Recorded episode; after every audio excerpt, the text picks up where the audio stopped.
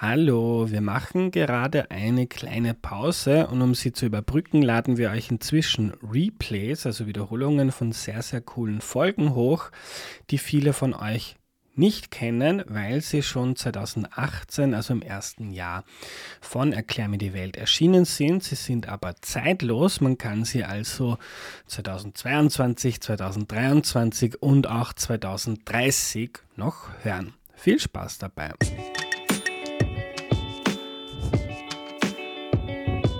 Hallo, ich bin der Andreas und das ist Erklär mir die Welt, der Podcast, mit dem du die Welt jede Woche ein bisschen besser verstehen sollst. Heute reden wir über die süßeste Sache der Welt, nämlich Babys und kleine Kinder, äh, wie sie sich entwickeln und was sie wann lernen. Zu Gast ist heute die Stefanie. Hallo. Hallo. Äh, bevor wir loslegen, stelle ich doch bitte kurz vor. Ja, ich bin Stefanie Höhl und Professorin für Entwicklungspsychologie hier an der Fakultät für Psychologie der Uni Wien. Fein. Äh, Stefanie, fangen wir ganz vorne an. Ein Baby wird geboren. Was geht in so einem Baby vor? Ja, das ist eine gute Frage. ähm, Fragen können wir sie nämlich nicht. Ähm, das heißt, wir müssen erstmal uns überhaupt überlegen, wie wir so eine Frage stellen. Ähm, ob wir uns das Verhalten der Babys angucken können, das ist auch nicht so ganz einfach, weil die können am Anfang noch nicht viel. Ähm, ob wir uns sowas wie ähm, physiologische Reaktionen, Herzschlag, Gehirnaktivität und so weiter anschauen. Ähm, da kann man dann schon ein bisschen was drüber erfahren, wann zum Beispiel ein Baby gestresst ist, ähm, wann es sich wohlfühlt, welche verschiedenen mhm. Zustände es da gibt, ähm, wie wach das Baby ist. Also Babys schlafen am Anfang ja wahnsinnig viel. Das ist auch mhm. sehr, sehr wichtig für die Gehirnentwicklung. Und ähm, ja, und dann, dann kann man weiterschauen, ne? was man sich dann genauer betrachtet, was die Kinder schon mitbekommen von ihrer Welt, wie sie die Welt wahrnehmen und äh, möglicherweise auch, was sie darüber denken. Aber wie gesagt, das ist dann immer sehr indirekt, weil wir es eben nicht fragen können. Ja. Ja, was kann ein Baby stressen? Ein Baby kann gestresst sein durch alles, was sozusagen sein, sein ähm, eigenes körperliches Gleichgewicht ähm, aus dem Ruder bringt. Ja? Also ähm, wenn Nahrungsaufnahme nicht gegeben ist, wenn das Baby mhm. zu müde, zu oder zu aufgedreht ist, wenn zu viel um das Kind herum los ist, wenn da zu viel Anregung ist, aber auch wenn es zu langweilig ist. Also es gibt mhm. ähm, alles Mögliche, was ähm, das Baby sozusagen aus dem Gleichgewicht bringen kann. Und da ist jedes Baby auch, es können auch alle Eltern mit mehreren Kindern bestätigen, auch ein bisschen anders. Ähm, zum einen gibt es einfach Kinder, die mehr Anregung gerne haben und wollen, andere sind dann eher schneller gestresst. Und dann gibt es noch die Babys, die ähm, es, ja, mit denen es gar nicht so leicht ist, weil die nur so ein ganz ähm, enges Fenster haben dessen, was für sie irgendwie, wo sie sich wohlfühlen. Mhm. Ja, und da muss man dann wirklich immer sehr aufpassen, dass man den richtigen Zeitpunkt erwischt, wo das Baby jetzt einfach auch schlafen muss und Ruhe haben muss. Und ähm, ja, es gibt auch andere Babys, die sind da ein bisschen mehr easygoing, ähm, ein bisschen toleranter. Die, die, die halten es besser aus, auch mal äh, einen Moment zu warten oder ein bisschen mehr oder weniger Anregung zu haben. Erkennt ein Baby, wer Mama und Papa ist, wenn es frisch geboren ist?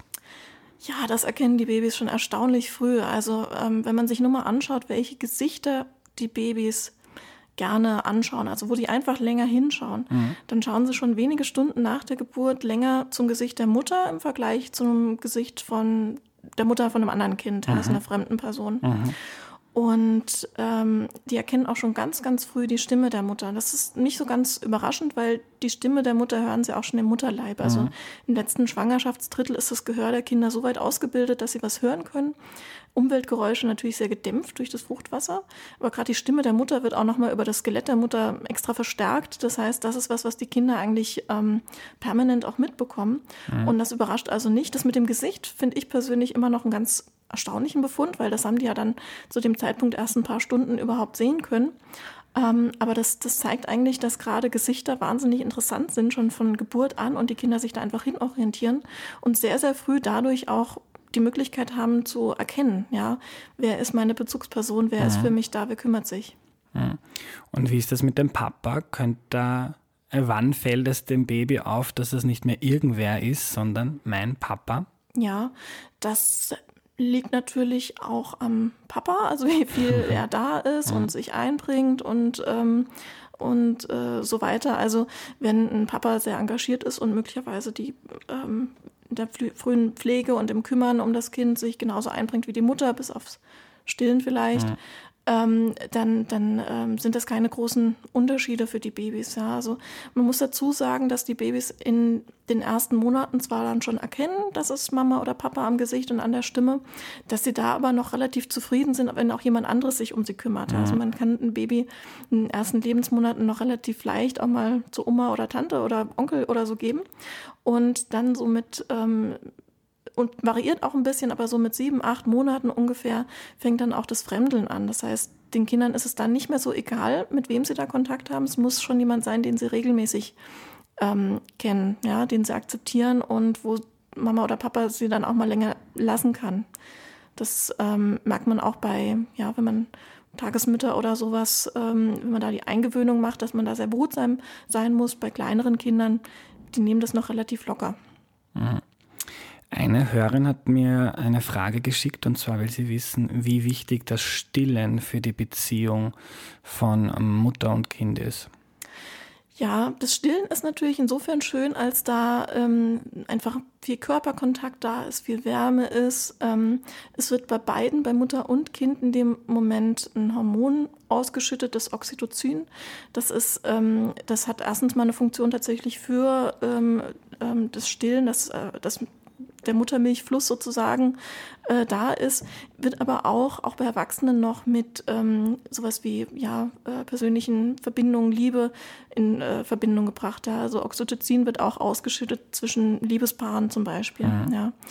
Ähm, aber man sollte jetzt nicht das Stillen als solches irgendwie überbewerten, weil man kann diese Situation von liebevolles Füttern, Wärme austauschen, Körperkontakt natürlich auch ähm, dann herstellen, wenn man das Kind mit der Flasche füttert. Ja, das Aha. ist, ähm, wenn man sich anschaut, zum Beispiel, wie ähm, sich das Füttern des Kindes bei der Mutter auch auf den eigenen auf den eigenen Stresslevel auswirkt, ja, dann ähm, findet man, dass das Stillen durchaus für die Mutter auch entstresst, ja, weil wie gesagt, mhm. diese, dieses Oxytocin, diese Liebe, die da gegeben wird und empfangen wird, das ist einfach schön, das Beruhigen, das ist ein Gegenspieler von Stresshormonen, die wir haben mhm. im Körper.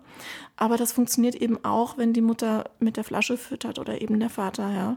Und ähm, wie gesagt, so Körperkontakt herstellen geht auch so, ja, also zum, zum zum Flaschefüttern kann man ja auch das Kind sozusagen auf die nackte Brust legen oder so, wenn man das noch ein bisschen verstärken will. Ja.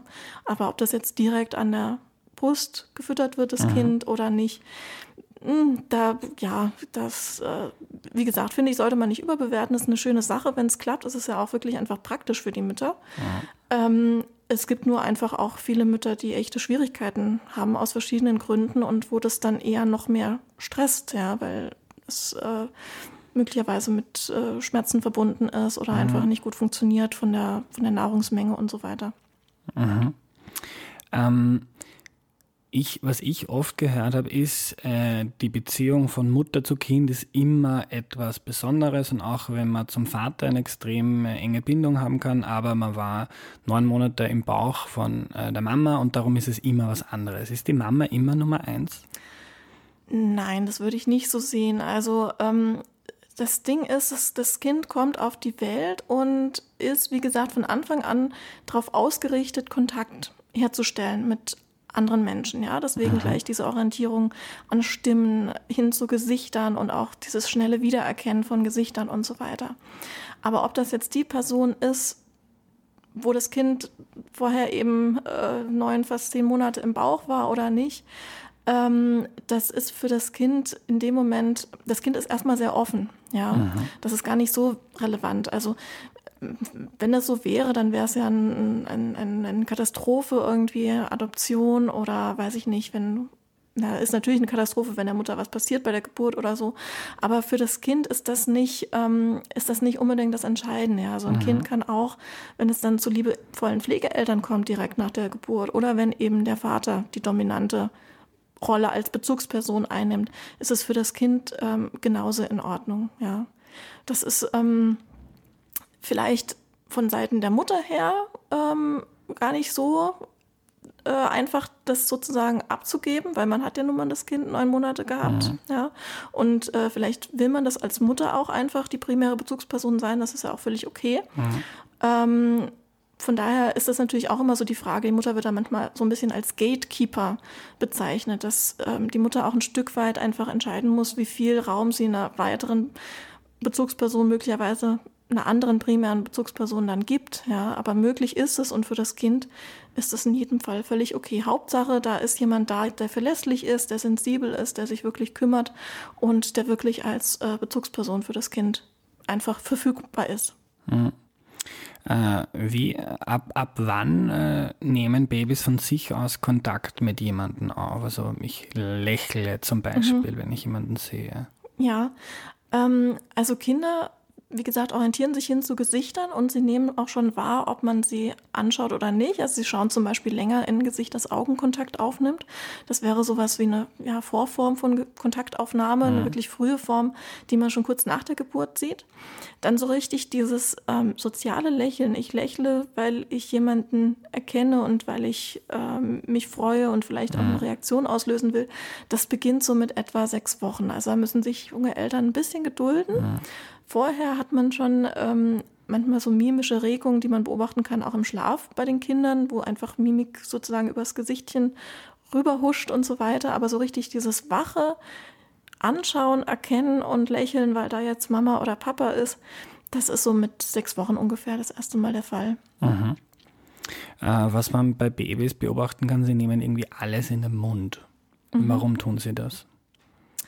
Ja, ähm, Babys müssen natürlich die Welt, in die sie geboren werden, erstmal ordnen, ja, weil im Mutterleib, ähm, auch wenn sie, wie gesagt, im letzten Schwangerschaftsdrittel schon hören können, sehen können, sieht doch alles sehr anders aus und es kommen einfach wahnsinnig viele Eindrücke dann auf die Babys zu, mit denen sie konfrontiert werden.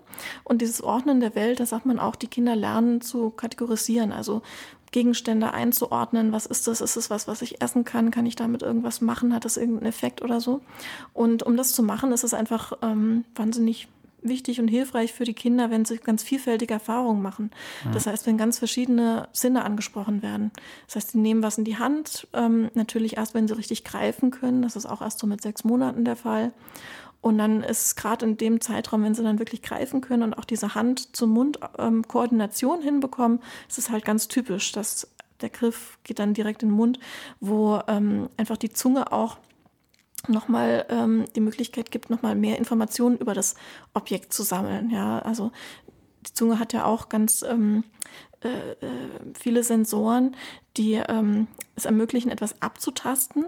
Ja, und äh, im Gehirn von auch erwachsenen Menschen, auch Kindern, ähm, wird diese Information aus der Zunge auch nochmal sehr detailliert verarbeitet. Ja, detaillierter als wenn ich jetzt ein Stück Haut am Bein oder am Rücken mir anschaue. Mhm. Ähm, das heißt, es ist einfach nochmal eine zusätzliche Information. Es gibt einfach ein runderes Bild, mehr, was ich verknüpfen kann mit dem Gegenstand. Und dann fällt es mir vielleicht leichter, den auch einzuordnen.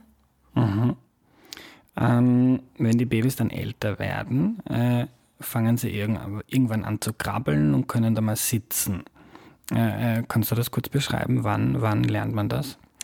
Das ist ziemlich unterschiedlich. Also mhm. motorische Entwicklung ähm, ist sowas, was die, für die Eltern relativ leicht zu beobachten ist, also viel leichter als sowas wie Denkentwicklung oder Wahrnehmungsentwicklung.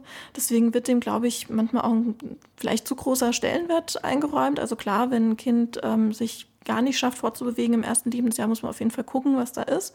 Aber im Grunde genommen ist es ziemlich normal in, einem, in einer sehr breiten Altersspanne bestimmte Meilensteine dieser Entwicklung zu mhm. erreichen. Also es gibt Kinder, die ähm, mit sechs Monaten schon wirklich professionell durch die Gegend krabbeln. Andere Kinder schaffen es vielleicht erst mit zehn Monaten. Wieder andere überspringen das Krabbeln komplett und fangen dann gleich an zu laufen mhm. mit zwölf Monaten, ohne richtig gekrabbelt zu haben. Ist alles völlig normal, ähm, ist alles völlig im Rahmen. Mit dem Sitzen muss man ein bisschen gucken, weil heute Kinderärzte empfehlen, dass man Kinder erst dann wirklich alleine irgendwo sitzen lässt, wenn sie das auch von der Muskulatur her schaffen, sich sozusagen selber aufrecht zu halten. Ähm, und bis dahin soll man dann eher Maxikose oder so, wo man die Kinder ein bisschen reinlegen kann. Mhm. Einfach weil das für die Wirbelsäule sonst nicht so gut ist. Aber auch da, ne, wann das äh, wirklich ist beim Kind, ähm, das kann mit sechs Monaten der Fall sein. Es gibt aber auch Kinder, bei denen ist es erst mit zehn Monaten der Fall. wieder alles völlig im Rahmen, alles völlig in Ordnung. Mhm. Muss man sich nicht wirklich äh, Gedanken drüber machen. Mhm. Äh, ein guter Freund von mir hat eine Tochter, die ist jetzt 18 Monate alt äh, und die läuft den ganzen Tag äh, schnell durch die Gegend. Machen das alle Kinder so? Man denkt immer so, die haben einen totalen Stress, weil sie müssen sofort von A nach B kommen. ja, ich glaube, was die meisten Kinder schon haben, ist irgendwie ein, ein, ein wahnsinniges, unermessliches Reservoir an Energie, ähm, das sie irgendwie loswerden müssen. Ähm, und dann ist es natürlich so, wenn jetzt ein Kind gerade gelernt hat, wirklich zu laufen selbstständig, dann wird es das natürlich einfach verstärkt machen und einfach ausnutzen, weil man muss sich ja vorstellen, dass die Perspektive plötzlich eine ganz andere ist. Ja, das Baby war die ganze Zeit erstmal völlig hilflos, konnte sich gar nicht fortbewegen, war also voll darauf angewiesen, was die äh, Bezugspersonen, Erzieher, Tagesmütter oder so dem Kind einfach bringen, mit dem es sich beschäftigen kann. Jetzt hat das Kind ähm, vielleicht die Möglichkeit beim Krabbeln sich fortzubewegen, aber ähm, sieht ja noch nicht sehr weit, ist immer noch ziemlich nah am Boden, hat also eine ganz andere Perspektive als das Kind, das dann eben mit zwölf oder vielleicht 18 Monaten wirklich aufrecht steht und durch die Gegend gehen kann, dabei auch noch die Hände plötzlich frei hat, also auch Sachen nehmen kann, also eine ja. ganz andere Handlungsmöglichkeit. Völlig klar, dass die Kinder das dann ausnutzen. Ja, die Welt sieht auf einmal völlig anders aus und es gibt viel mehr Sachen, die man einfach kann. Hm äh, wann lernen Kinder äh, Gefahren zu erkennen? Weil ich kenne das von der Kleinen, die, äh, die wird einfach wo runterspringen, weil sie nicht weiß, dass es da 10 Meter runter geht. Ja, das ist auch ganz interessant mit solchen, ähm, äh, mit solchen, ja, wenn man irgendwo abstürzen kann oder ob man das jetzt schafft, diese Ebene runter zu krabbeln oder zu, zu laufen oder nicht. Ähm, da ist nochmal ganz spannend, dass die Kinder das erstmal für sozusagen wenn sie krabbeln, eben für ihr Krabbel- und Rob-Alter irgendwie lernen müssen, hinkriegen müssen, wo sie jetzt hoch können und runter können und so. Mhm. Und wenn sie dann anfangen zu laufen, müssen sie quasi nochmal von Null anfangen, zeigen Studien, ja, weil plötzlich sieht, wie gesagt, alles anders aus. Und deswegen passieren dann auch nochmal mehr Unfälle, gerade in dieser ersten Phase, wenn sie es dann geschafft haben zu laufen, mhm. weil sie dann eine Ebene oder eine Stufe, die sie vorher mit Krabbeln super geschafft haben, plötzlich überhaupt nicht mehr einordnen können und darauf überhaupt nicht mehr ähm, richtig reagieren können.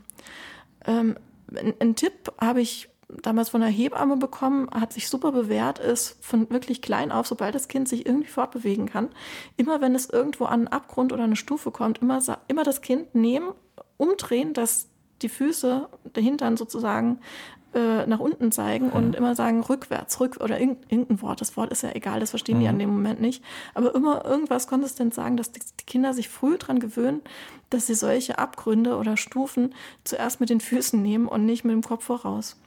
Mhm. Ja, das ist was, wo man echt äh, aufpassen muss. Grundsätzlich, dass es irgendwo runtergeht oder so, das ähm, können Kinder schon ähm, so mit einem Jahr gegen Ende des ersten Lebensjahres sehen. Ja, es ist nicht so, dass sie das visuell nicht ähm, wahrnehmen, aber eben, ob das jetzt eine, ein Abgrund ist, den ich selber noch schaffen kann oder ob das jetzt einfach zu tief ist oder ich da stürze, das richtig einzuschätzen, das dauert einfach. Ne? Und ein, gewisser, ein gewisses Maß an Erfahrung müssen die Kinder natürlich auch selber einfach damit machen können, ne? dass sie mhm. ja, sich halt auch mal wehtun, aber ähm, klar, dass man aufpassen muss, dass, dass da nichts Schlimmes passiert. Hm. Äh, was anderes, das ich beobachte, ist, dass Kinder äh, die unglaubliche Fähigkeit haben, sich jeden Tag wieder für dasselbe Buch oder dasselbe Stofftier oder dasselbe Spielzeug zu begeistern. Äh, wird denen nie fad mit irgendwas? Ähm, so kann man das nicht sagen. Also tatsächlich ist es so, dass man, ähm, wenn, wir, wenn wir zum Beispiel Studien mit Kindern machen, ist es ganz üblich, dass man dem Kind ein bestimmtes Bild oder Objekt ähm, wiederholt zeigt und dann darauf wartet, dass das Kind, ähm, man sagt dazu habituiert, also dass dem Kind dabei langweilig wird und sich dann weniger damit beschäftigt. Und sobald man dann ähm, ein anderes Objekt oder eben ein anderes Bild zeigt, dann werden die Kinder wieder kriegen die Kinder wieder ein gesteigertes Interesse und sind wieder aufmerksamer. Mhm. Also grundsätzlich wird Kindern, ähm, wird gerade Babys auch eigentlich recht schnell langweilig. Also auch das können, glaube ich, alle Eltern bestätigen, dass so ein ähm, Baby mit einem Jahr oder auch ein Kleinkind sich nicht länger als fünf oder zehn Minuten wirklich intensiv mit irgendwas beschäftigen kann, in aller Regel. Ja, also, dass man ein Kind eine Stunde lang mit irgendwas, ähm, mit irgendeinem Ball oder Spielzeug wirklich zufriedenstellt, ist nicht so.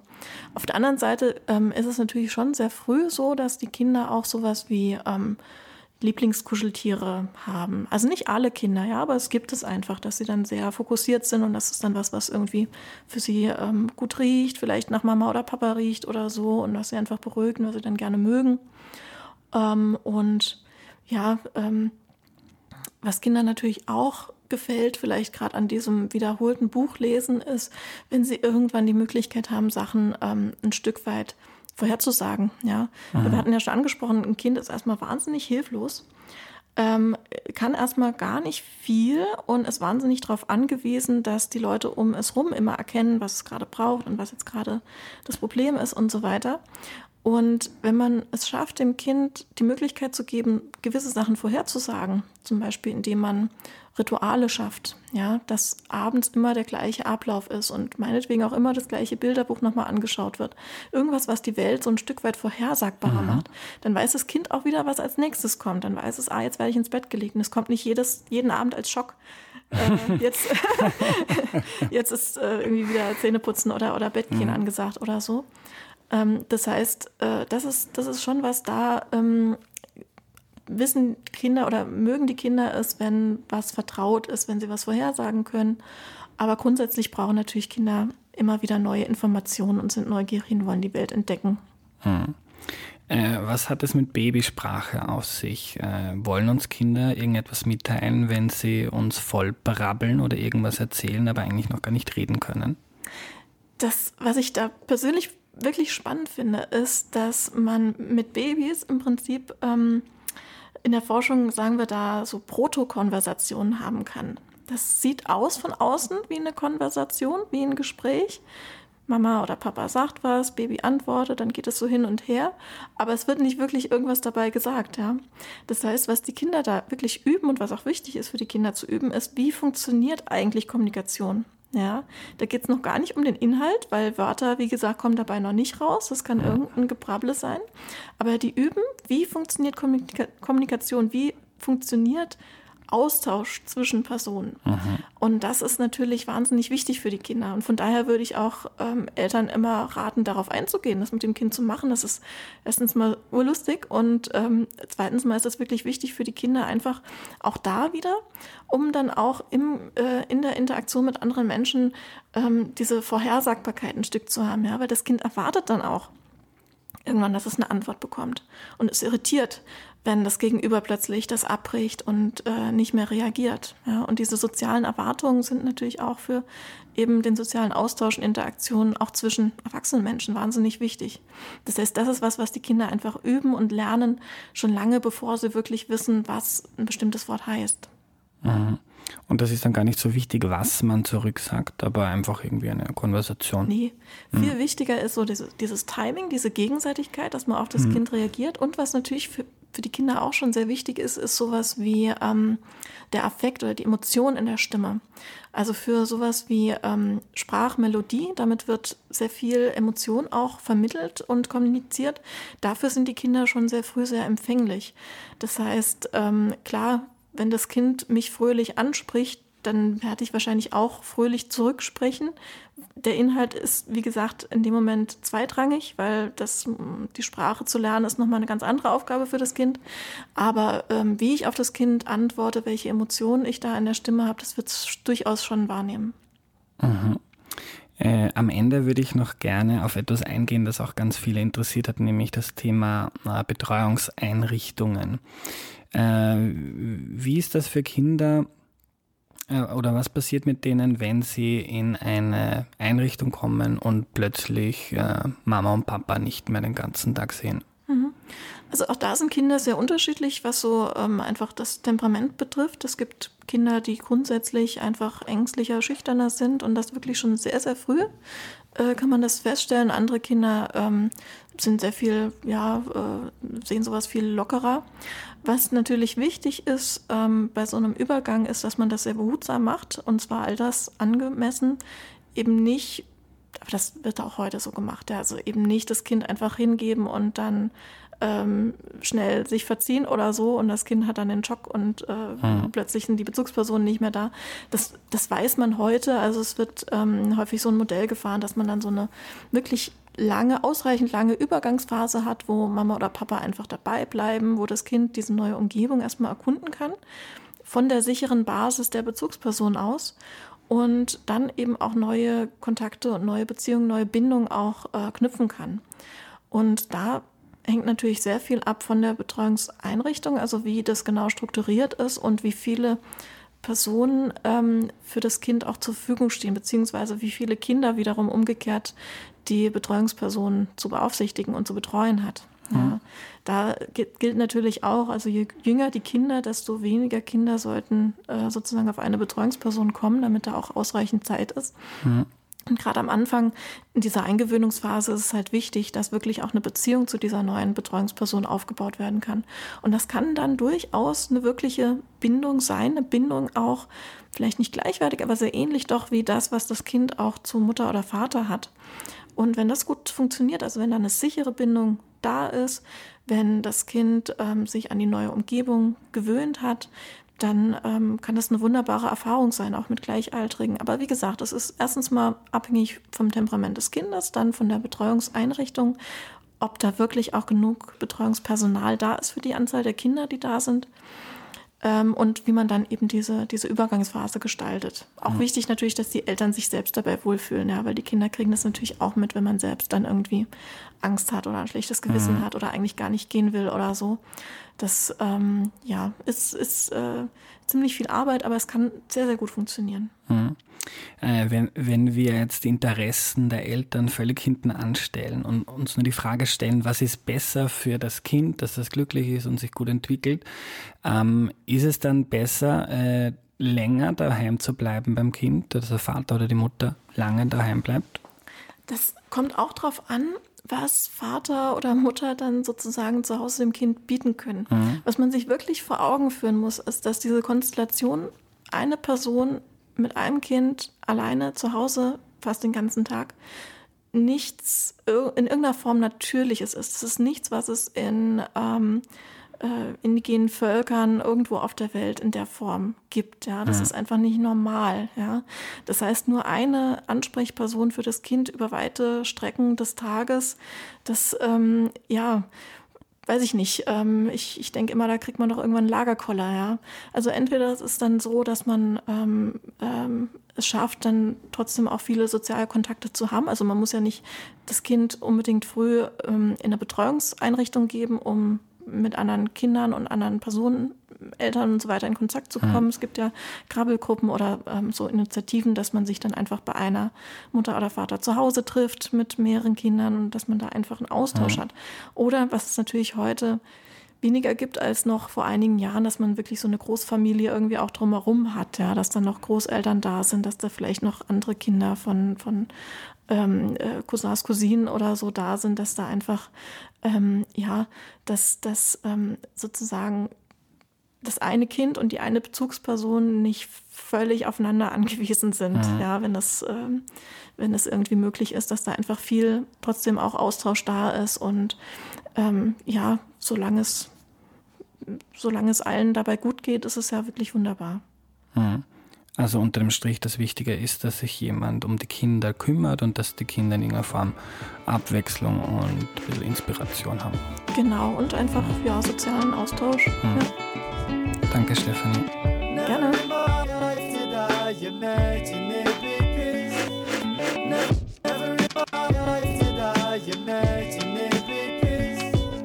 Wir lernen also, wenn ein Baby geboren wird, kann es nicht sehr viel, aber auch schon früh nach der Geburt merken Babys, wenn ihnen jemand in die Augen sieht. Das weiß man aus Experimenten. Neugeborene Babys schauen länger in Gesichter, die sie ansehen. Eltern müssen sich aber etwas gedulden. Erst mit circa sechs Wochen können Babys quasi von sich aus Kontakt aufnehmen, also etwa bewusst Mama oder Papa anlächeln.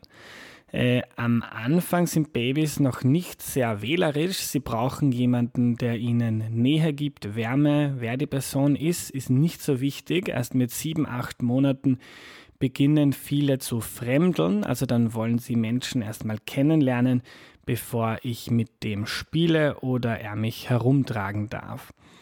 Äh, beim Stillen wird dasselbe Hormon ausgeschüttet wie bei Liebespaaren. Das sorgt auch dafür, dass die Mutter ruhiger wird, entspannter.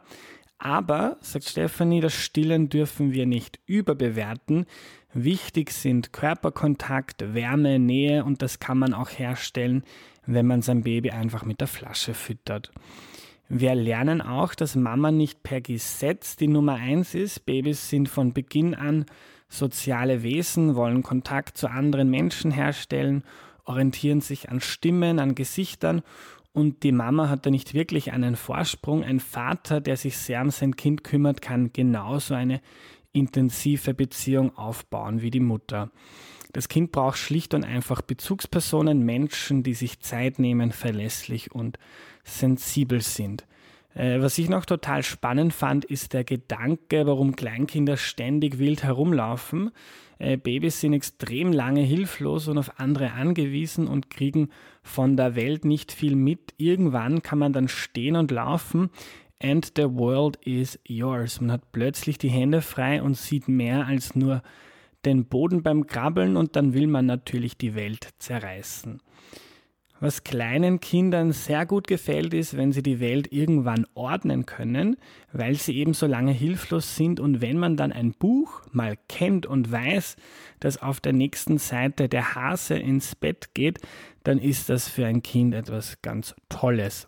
Äh, das war die heutige Folge. Wenn sie dir gefallen hat, überleg dir bitte, ob du Erklär mir die Welt nicht mit einem kleinen monatlichen Betrag unterstützen möchtest. Alle Infos dazu findest du, wie gesagt, auf erklärmir.at oder in der Podcast-Beschreibung. Danke an alle, die das Projekt möglich machen. Danke fürs Zuhören. Bis zum nächsten Mal. Tschüss.